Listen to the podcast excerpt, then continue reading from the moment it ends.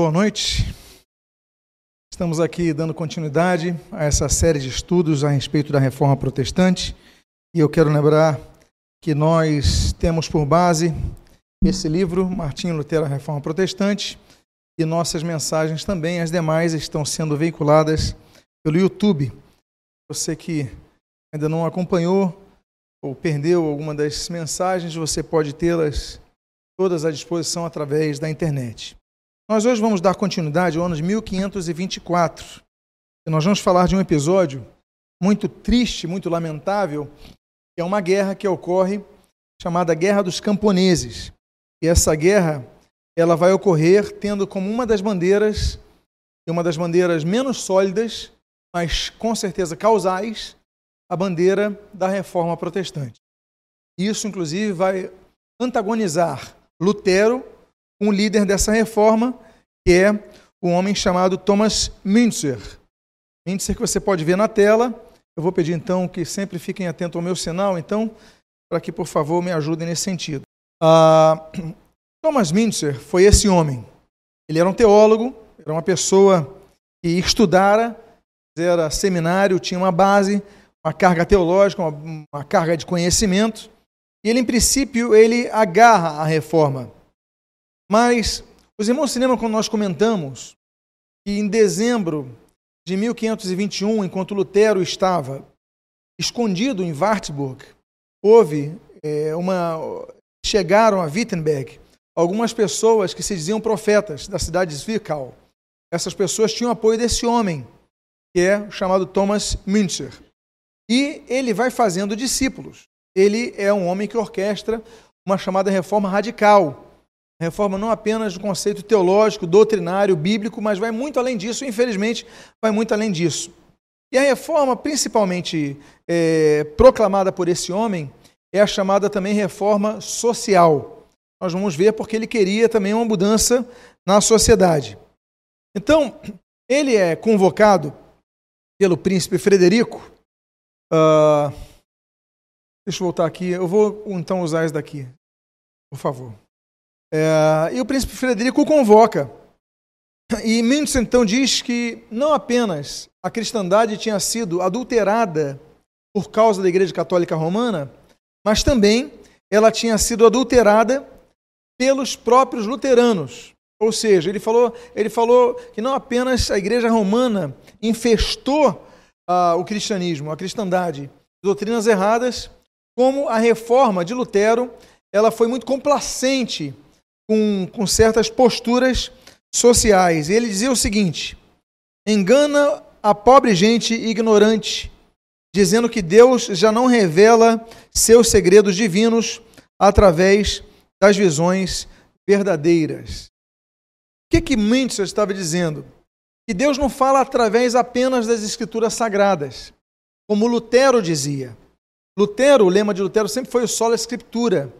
Então Lutero sempre abordou a questão, não, a verdade de Deus está contida nas escrituras sagradas. Deus fala através da escritura sagrada. Lutero era um homem que amava o livro, amava a Bíblia. Mintzer não estava então de todo errado, porque ele entendia o seguinte: Deus fala só através do livro, Deus fala através de pessoas, Deus fala através de visões. O que nós hoje entendemos como algo comum no meio pentecostal era muito incomum naquela época ainda. E então esse movimento de Münzer, Münzer ele começa então a evocar uh, essa percepção. Deus não fala somente através das escrituras. E ele diz então o seguinte: ainda que haja devorado cem mil Bíblias, a verdadeira palavra não se encontra nem na letra da escritura, nem na luz natural da razão, mas no coração humano. E o homem só se apercebe dela quando Deus lhe envia um impulso do coração. Ou seja, aquela, aquele texto de que a letra mata, mas o espírito vivifica, era uma das bases que Münzer usava para contradizer Lutero.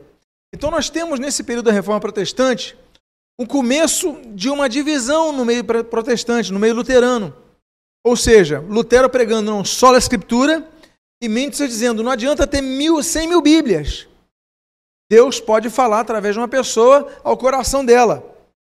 Então, o problema era o seguinte: tudo que Münzer dissesse ou sentisse como se viesse da parte de Deus, podia até mesmo contrariar a Bíblia. Ele começa então a esse caminho. É um caminho perigoso. Por quê? Porque não, o Espírito Santo falou isso para mim.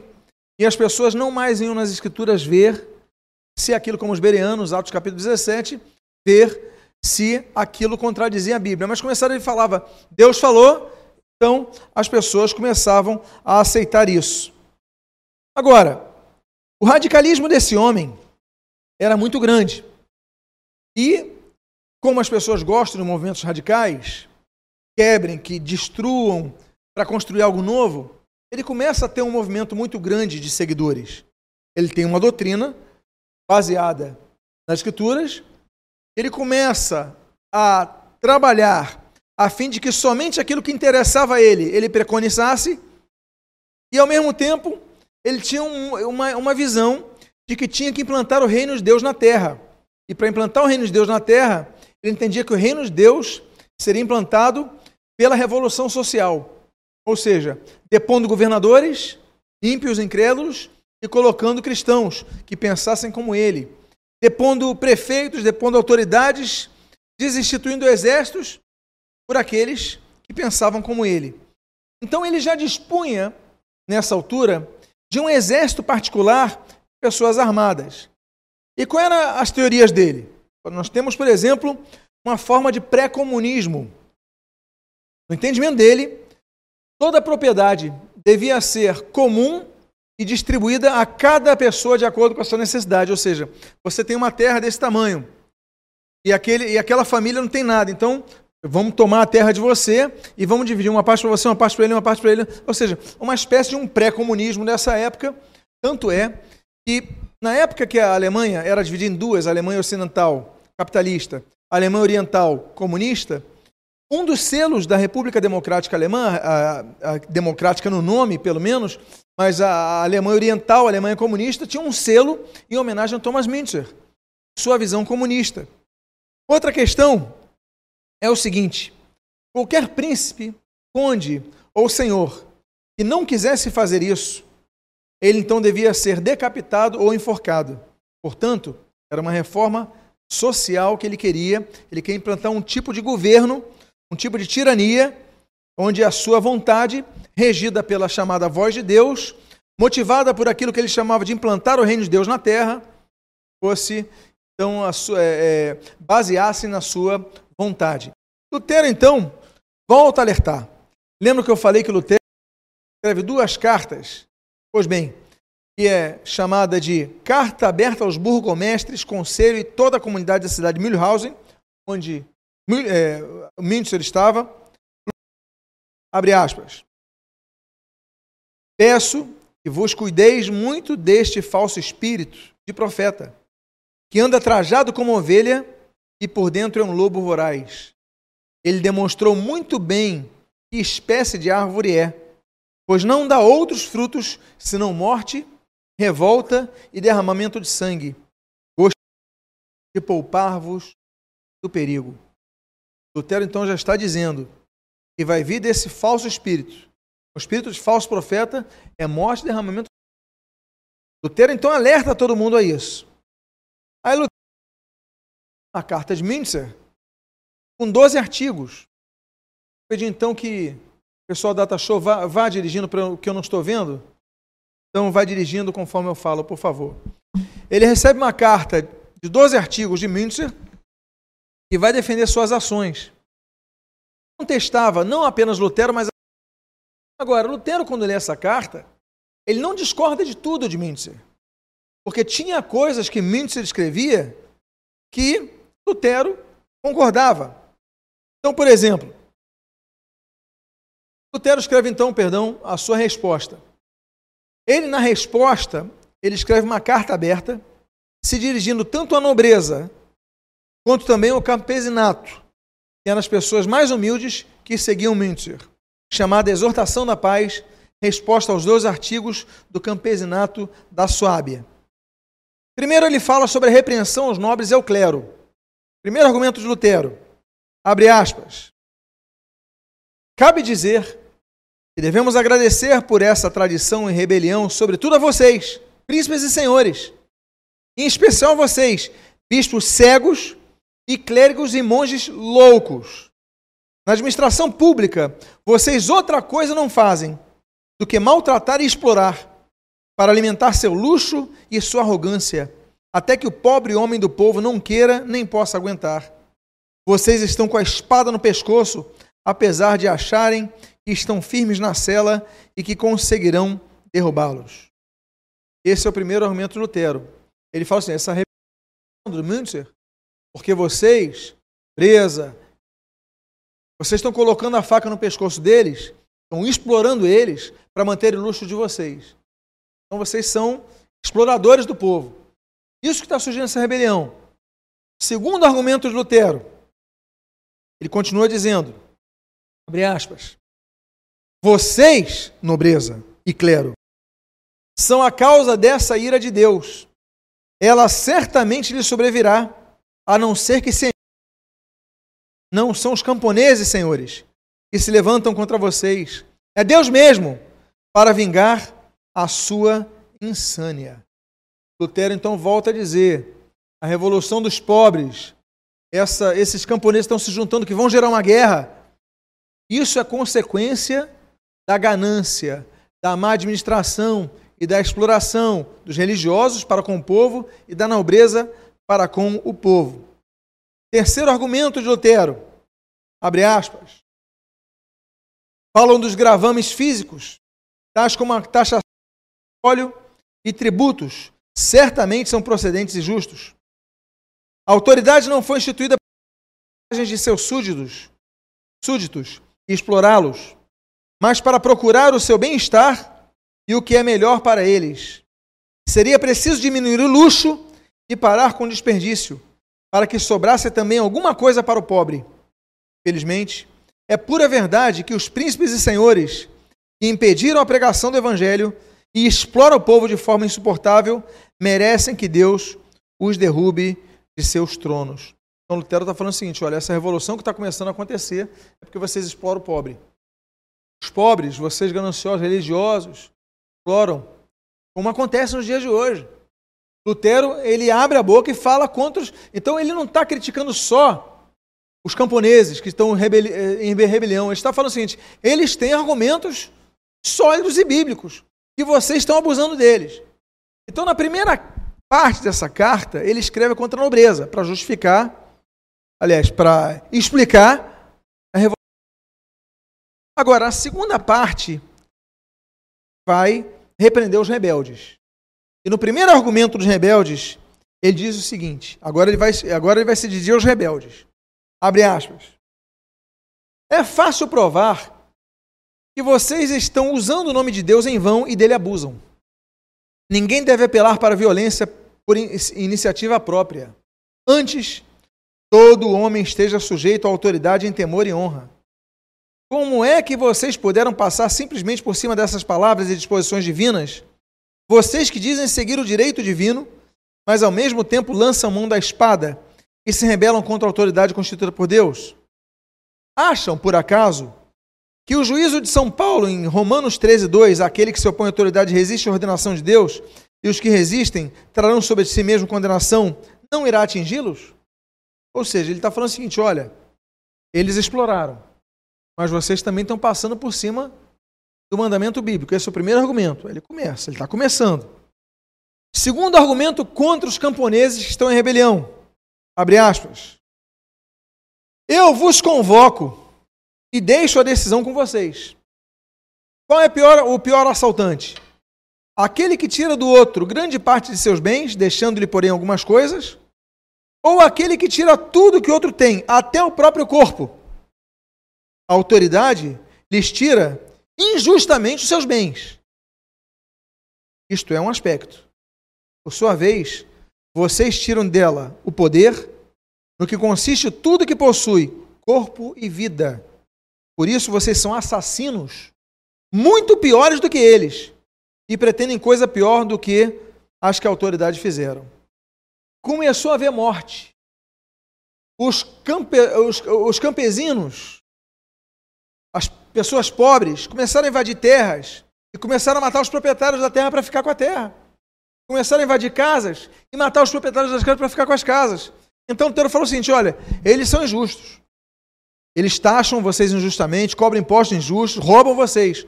Mas, mas a vida não. Agora, vocês até estão tirando a vida. Então o que vocês são? Vocês são assassinos.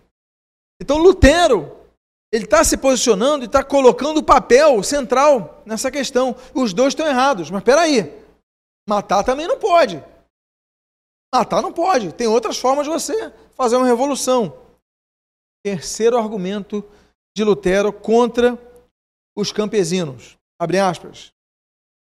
Não pretendo com isso justificar ou defender as autoridades na prática das insuportáveis injustiças que vocês sofrem. Admito que são injustiças e que praticam terrível injustiça. O que eu quero é o seguinte: se ambas as partes não quiserem aceitar orientação, e que Deus não permita, e vierem enfrentar-se em luta armada, que nenhuma das duas partes use o nome de Deus. Use o nome cristão, como ele diz mais explicitamente. Ou seja, então vocês querem ter uma guerra armada, um conflito armado? Tudo bem, é problema de vocês. Só não diga uma coisa: eu estou fazendo essa guerra em nome de Cristo, porque nenhum dos dois é cristão. Ou seja, chega de guerra em nome de Deus, né, gente? Agora, lembra que na primeira parte ele repreende a nobreza. Na segunda, ele repreende os pobres, os campe campesinos, os que estão ali, os camponeses que estão se rebelando e matando pessoas. Agora ele finaliza essa carta repreendendo os dois lados. É a terceira parte. Ele diz o seguinte: abre aspas. E nenhum dos lados há algo de cristão dos lados. Tampouco está em jogo uma causa cristã. Ambos, senhores e camponeses, estão tratando de justiça, injustiça profana e secular e de bens temporais. Além disso, ambos os lados estão agindo contra Deus. Ele continua dizendo: Vocês, senhores, têm contra si a Escritura e a história que relatam como os tiranos foram castigados. Vocês, camponeses, também tem contra si a história, a experiência, a Bíblia é a experiência da história. Jamais uma rebelião terminou bem. Ainda que venha a vencer e eliminar todo o poder constituído, no fim, onde se devorar entre si como bestas treslocadas. Então Lutero falou: vocês querem brigar, briguem. Mas agora ninguém vai dizer que é em nome de Cristo. É uma guerra secular, é por posses, é por poder, é coisa carnal, não tem nada de Deus nessa história. E aí, o problema que vocês vão ter é esse. Aí o que acontece? Infelizmente, o que Lutero percebe, o que Lutero, o que Lutero prevê, acontece. A guerra se alastra e Lutero então toma um posicionamento. O posicionamento Lutero é contra os ladrões e os assassinos. As cartas de Lutero não, não tiveram efeito em nenhum dos dois lados. Os camponeses que queriam implantar um reino de Deus, abre aspas nisso, com mortandade, com violência, com assassinato, com roubo, tomando bem alheio. Enfim, eles continuaram avançando e crescendo cada vez mais. Se perdeu o controle. Pilhagens, incêndio a templos, a casas, a conventos, a castelos, assassinatos de pessoas eram vistos a olhos nus por todo o sul e sudeste da Alemanha. Aí Lutero recebe essas informações. A guerra começou, a guerra se alastrou. Tem guerra, tem guerra. Alguns chamam a revolta dos camponeses. Mas o mais correto é dizer a guerra dos camponeses, porque há uma guerra, há um conflito armado. Não apenas a destituição de um poder. Eles se enfrentam. Só que, claro, os camponeses vão onde as tropas são menores, onde é uma guarnição pequena de soldados, onde as pessoas estão nas suas casas com poucas armas para se defender. Então, eles invadem ali. Não temos ainda uma, uma guerra que vai acontecer, né, principalmente com o pessoal da Suábia, mas com exércitos armados organizados, não. Eles vão em bandos, ocupando terras, pilhando, enfim, hordas de assassinos. E Lutero chama assim. Por isso que Lutero escreve um livro, já em 1525, chamado Contra as Hordas Salteadoras e Assassinas dos Camponeses. E aí, nesse caso, ele legitima a defesa da nobreza, da autoridade civil, das pessoas a defender-se, a defender sua vida, a defender sua terra. O que, que ele diz nesse escrito? Abre aspas. Quem manda em Milhausen é o diabo-chefe, que não promove outra coisa do que assalto, assassinato e derramamento de sangue, conforme as palavras de Cristo. Ele é um assassino desde o princípio, continua Lutero dizendo. Se uma autoridade quiser e puder combater e castigar esses camponeses, sem recorrer ao direito e equidade mediante a oferta de demanda judicial prévia, não o quero impedir, mesmo que não tolere o evangelho. Ela tem plenos direitos para isso, posto que os camponeses não lutam mais pelo evangelho, mas se tornaram abertamente assassinos infiéis, desobedientes, perjuros e rebeldes, assaltantes e blasfemadores. Continua Lutero dizendo: até a autoridade pagã tem direito e até o dever de penalizar e castigar esses patifes. É para isso que ela administra a espada e a servidora de Deus sobre aqueles que praticam mal, conforme diz a Bíblia em Romanos 13, versículo 4. Continua Lutero mais uma vez. A autoridade, porém, que é cristã, que apoia o evangelho, contra o qual os camponeses não têm razão nenhuma, deve agir aqui com temor. Deve dispor-se a negociar com os camponeses como de direito e igualdade, ainda que não mereçam. Depois, se isso não adiantar, deve-se recorrer à espada sem demora. O que acontece com isso? Lutero vai perder seguidores. O pessoal falava, então Lutero é contra os pobres. Lutero não é contra os pobres, ele falou. Ele é contra a violência, ele é contra o roubo, ele é contra o assassinato.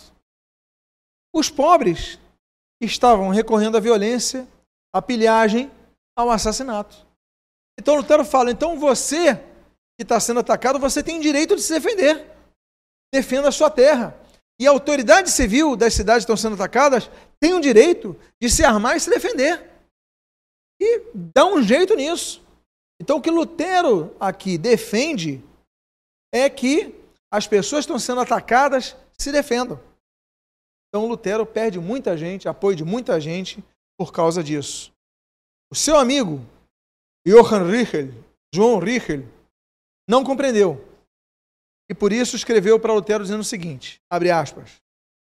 Para muitos de vossos simpatizantes, é estranho, doutor Lutero, que concordais com que tiranos matem sem qualquer misericórdia, podendo os rebeldes se tornar mártires por isso. O Lutero lê isso, Lutero fica indignado, porque Lutero falou, mas eu não estou defendendo isso para sair matando as pessoas. Não estou defendendo isso. Então, Lutero, para se defender dessas acusações que são infundadas, ele escreve uma carta denominada o seguinte: Carta aberta a respeito do rigoroso livrinho contra os camponeses. Ele diz nessa carta o seguinte: abre aspas. Onde é que eu ensinei alguma vez que não se deveria usar de alguma misericórdia com os camponeses? Não está escrito também naquele mesmo livrinho? E peço às autoridades que recebam com bondade aqueles que se rendem? Tu, porém, és tão venenoso que vês somente um lado. Aquela parte que eu escrevo que convém executar de pronto todos aqueles que não se entregam nem querem entregar-se. E deixas de lado aquela que eu escrevo que se deve usar de misericórdia com aqueles que se rendem. Então Lutero volta a explicar algo que eu já tinha falado anteriormente, já tinha explicado anteriormente, que é a diferença dos dois reinos. Abre aspas. Há dois tipos de reino. E essa é uma teoria de Lutero muito antiga. Há dois tipos de reino. Um é o reino de Deus. Outro é o reino do mundo, como escrevi tantas vezes.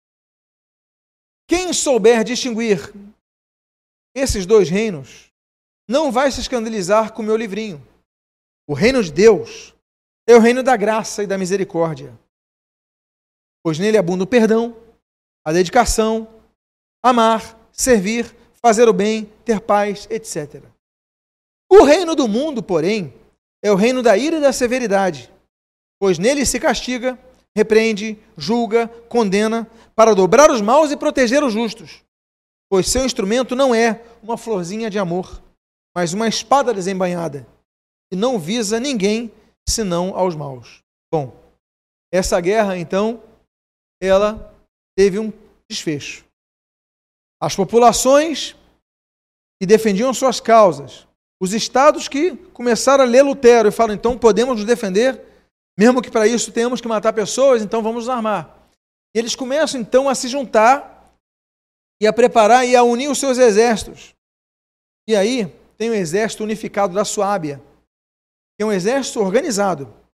Para vocês terem ideia, vocês terem uma noção, tem uma guerra que vai, vai finalizar, se eu não me engano, em Frankenhauer, estou lembrado a cidade, mas que ali, então, um grande poderio militar vai enfrentar os camponeses.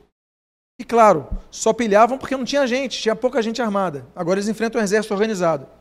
Para vocês terem ideia, no dia 15 de maio de 1525, a Liga da Suábia enfrenta os camponeses. Do lado da Liga da Suábia, nós temos seis mortos. Do lado dos camponeses, cinco mil mortos. Peraí, você ouviu a diferença? Do lado do exército do Suábio, seis pessoas morreram. Do lado dos camponeses, cinco mil pessoas morreram. Porque não eram organizados, não tinham organização militar. Eles simplesmente iam de qualquer maneira, porque eles não eram dados à ordem. Eles só queriam o resultado final, que é a pilhagem. Mas os exércitos, eles sabem como atacar, como defender, como se organizar. Eles, eles vivem para isso. Então, 5 mil mortos do lado dos camponeses, 600 capturados e 4 mil fugitivos. Ou seja, 4 mil conseguiram escapar com vida. Bom, e aí finaliza essa guerra dos camponeses. Nesse ano de 1524 temos coisas boas para contar também. Falamos de uma, uma, uma situação triste, mas temos boas coisas para contar. Se importa que eu conte notícias boas também nesse ano de 1524? Então vamos a ela. A primeira delas, Lutero, apesar de todo esse conflito, Lutero tem tempo para escrever para as cidades, exortando as cidades a investirem na educação escolar. Lutero exorta os governantes civis para que invistam em escolas, para que pessoas elas não sejam limitadas e fiquem facilmente dominadas por terceiros, sejam líderes religiosos, carismáticos, é, políticos. Eles tenham uma massa crítica para não serem manipulados com facilidade por ninguém. E isso não é só a percepção da lógica da pessoa e a educação que ela tem em casa, mas a cultura. Conhecimento ajuda isso. Então, fossem papas, fossem anarquistas, fossem minteiristas, então Lutero escreve o seguinte: Lutero escreve num texto chamado Aos Conselhos de todas as cidades da Alemanha para que criem e mantenham escolas cristãs. Antes de falar sobre a frase dele, eu só quero lembrar para vocês o seguinte: só duas categorias de pessoas, pessoas eram alfabetizadas naquela época. Só duas categorias de pessoas sabiam ler e escrever, que eram os religiosos e os nobres. Se você fosse se dedicar à vida religiosa, ou se você fosse rico, você tinha acesso ao estudo. Se você fosse pobre, não. Lutero começa a desenvolver um conceito do que nós chamamos hoje de escola pública, bancada pelo Estado. Então Lutero dizia o seguinte, abre aspas, não há nenhuma ofensa visível que aos olhos de Deus seja um fardo tão pesado para o mundo e mereça castigo tão duro quanto a negligência da educação das crianças. Lutero continua dizendo o seguinte: os pais negligenciam esse dever por vários motivos. Em primeiro lugar, há alguns com tanta falta de piedade e honestidade que não cumpriram esse dever nem mesmo que pudessem. Seja, pais que não querem saber da educação dos seus filhos. Você não pode deixar a educação para os pais. O governo tem que investir em escolas. Em segundo lugar, continua dizendo Lutero, a grande maioria dos pais não possui qualificação para isso e não compreende como as crianças devam ser criadas e ensinadas. Terceiro lugar, mesmo que os pais fossem qualificados e estivessem dispostos a educar eles mesmos, educar eles mesmos, em virtude de outras ocupações e deveres do lar, eles não têm tempo para fazê-lo. De modo que a necessidade exige que tenhamos professores para escolas públicas, a menos que cada genitor empregue um instrutor particular. Então o que, que Lutero estava dizendo? Olha, o Estado tem que fornecer educação para todas as crianças, inclusive as pobres. Por quê? A educação das crianças pobres era, naquela época, a função dos pais. Só que Lutero falava: tem pai que não sabe ler e escrever, como é que vai, vai instruir o filho? Segundo lugar, tem pai que não quer, porque só quer criar o filho em educação. Ah, eu sou ferreiro, eu quero que meu filho, eh, meu filho aprenda a ser ferreiro para a gente ter pão na casa. Então não se preocupava com a educação formal do filho. Ele queria ter alguém para ajudar na despesa da casa. Terceiro lugar, tem pais que querem educar os filhos e podem, mas não tem tempo. Ele tem que viajar para vender, ele tem que ordenar a vaca, ordenhar a vaca para vender o leite, ele tem que fazer, ele tem que trabalhar, então não tem tempo para educar o filho. Então, por causa disso, os governos civis, eles têm que criar escolas públicas e manter os seus professores. Olha então que a reforma protestante, ela vai muito além de uma reforma religiosa. Ela vai para uma reforma de estrutura educacional. Esses tais benefícios, e Lutero vai falar sobre isso, vão ser vistos a posteriori, noutras, noutras gerações, de modo que tenhamos governos mais justos. Ele diz o seguinte: abre aspas, o melhor e mais rico progresso para uma cidade é quando possui muitos homens bem instruídos, muitos cidadãos ajuizados. Então, desse modo, o que, que Lutero faz? Ele tira da instituição religiosa que educava religiosos e os nobres a tarefa da educação. E ele passa para o governo civil. A tarefa, então, não é da igreja, a tarefa é do governo civil. São os governantes que têm que criar escolas supervisionar o ensino. E outra coisa, fazer um ensino obrigatório e comum, currículo comum para todos. Sobre isso eu vou falar a posteriori. E aí Lutero diz o seguinte: ainda que não houvesse alma ou céu, olha que frase dele. Olha que frase. Olha a profundidade da expressão de Lutero. Ainda que não houvesse alma ou céu, nem inferno, seria necessário haver escolas para a segurança dos negócios desse, deste mundo, como a história dos gregos e romanos claramente nos ensina.